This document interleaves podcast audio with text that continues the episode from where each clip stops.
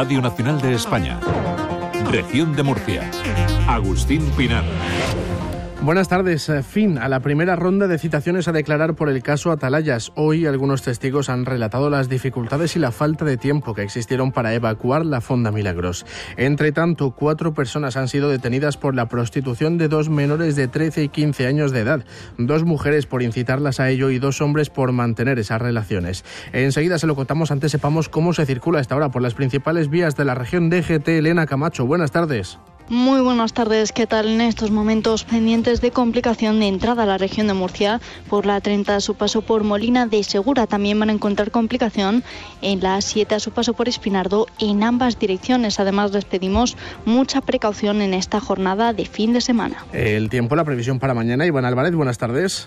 Buenas tardes. Para el fin de semana, la región de Murcia se esperan eh, cielos eh, prácticamente despejados durante el sábado, manteniendo esta estabilidad, aunque a últimas horas se podría nublar, llegando ya el frente y dejándonos las primeras precipitaciones y con temperaturas que irán en descenso. El sábado alcanzaremos los 23 grados de máxima en Murcia, 16 en Lorca y 19 en Cartagena. Es una información de la Agencia Estatal de Meteorología. Hasta las 8 de la tarde con Alejandra García en control técnico informativo Región de Murcia. Siete de los supervivientes del incendio de las discotecas Teatra y Fonda estaban hoy citados ante la juez que instruye el caso Atalayas, en el que se investigan 13 homicidios por imprudencia.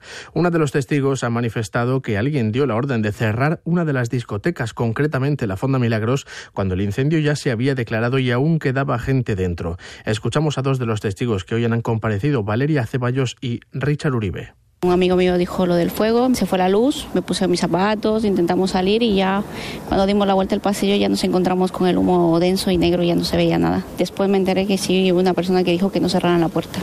Eso fue muy duro a la hora de enterarme, que iban a cerrar la puerta con gente dentro.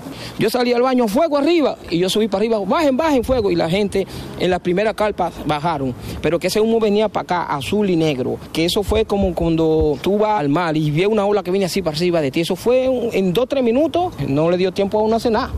Parlamentarios nacionales y autonómicos del Partido Popular han acudido a la región para reivindicar la apertura de la línea ferroviaria que une Murcia, Lorca y Almería. Denuncian que hace seis años el Ejecutivo de Mariano Rajoy anunció el inicio de las obras de soterramiento en Lorca, pero que tras la llegada de Pedro Sánchez el proyecto se paralizó. Francisco Bernadé, senador popular. El Partido Popular no se rinde de que el Partido Popular va a seguir peleando porque esa línea de alta velocidad entre Murcia, Lorca y Almería sea una realidad y la prueba evidente de ello la tienen en que los representantes de los ciudadanos en las dos provincias están aquí presentes gritando alto y claro ese mensaje. Anuncian que presentarán mociones en todos los foros parlamentarios para pedir la apertura de inmediato del servicio de cercanías. Fulgencio Gil, alcalde de Lorca. Lorca no ha sido nunca el problema. Lo ha sido un gobierno negligente que ha incumplido sistemáticamente los plazos y que hasta hace muy poco tiempo no había prestado la atención a esta infraestructura que va a cambiar para siempre todos nuestros territorios. El Partido Socialista ha respondido. Su secretario de Transportes e Infraestructuras, José Luis Ruiz, considera ridículas las quejas del Partido Popular. Asegura que todos los tramos del corredor mediterráneo entre Murcia y Almería están adjudicados o en fase de construcción.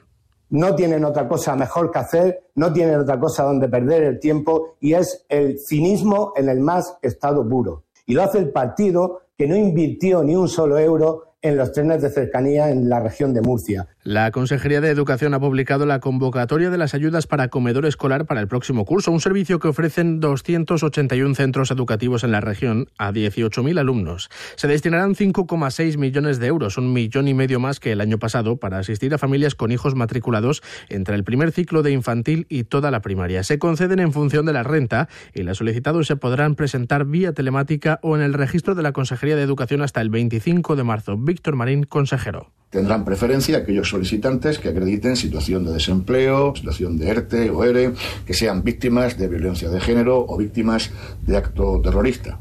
Asimismo, en caso de ser necesario el desempate, también tendrán prioridad los solicitantes que sean huérfanos absolutos o que formen parte de familias monoparentales o de familias numerosas. Cartagena ha puesto en marcha una nueva campaña solidaria de recogida de alimentos en colaboración con equipos de deportivos como el Cartagena, el Jimby de fútbol sala y el Algar Sur Menor de voleibol. También el Odilo FC de baloncesto. Se podrán donar alimentos no perecederos, además de pañales, vendas y gasas en todas las instalaciones deportivas municipales desde el próximo lunes y hasta el 16 de marzo.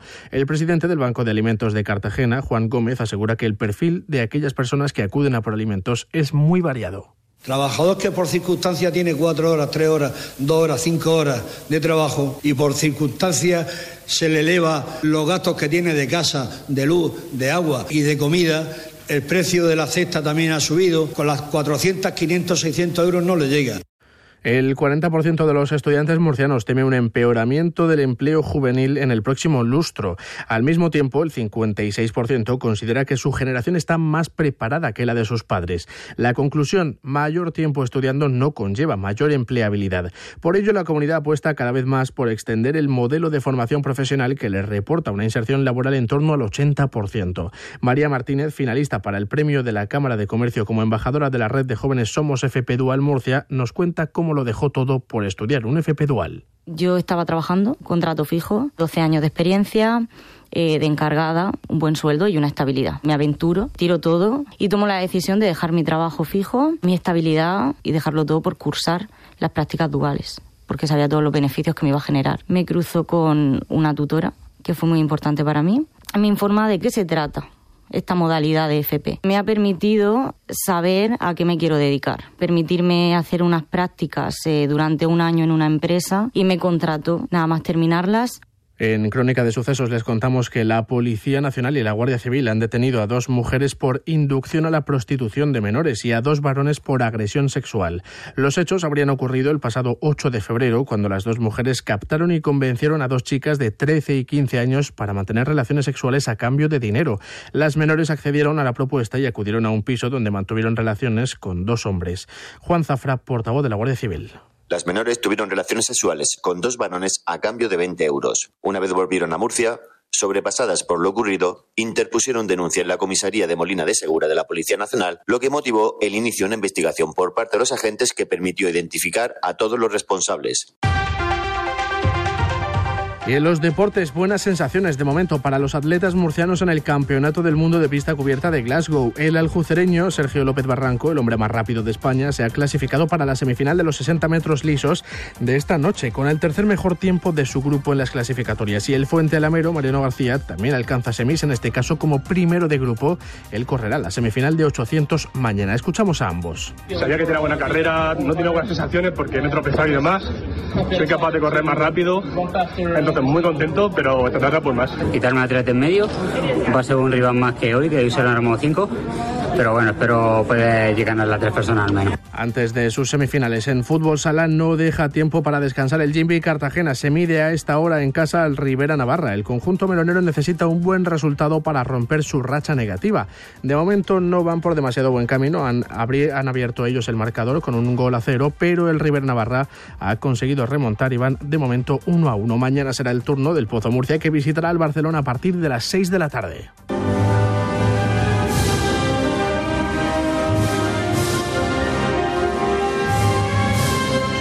La Cofradía del Cristo de la Misericordia de Murcia celebra su 75 aniversario. Lo hacen, entre otras actividades, con una exposición que puede verse en la iglesia de San Esteban hasta el próximo 17 de marzo.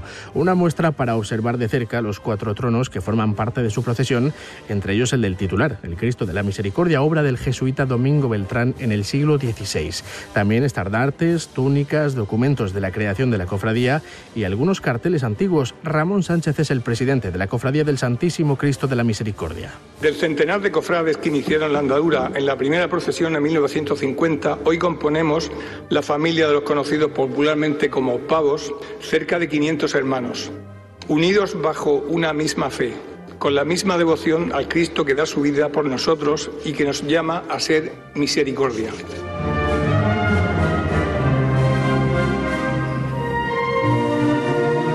Música pasionaria llegamos a las 8 de la tarde. Les dejamos ahora con Josep Cuní y el equipo del 24 horas para conocer las noticias del día. Nosotros volvemos mañana con toda la actualidad regional. Tengan un feliz fin de semana.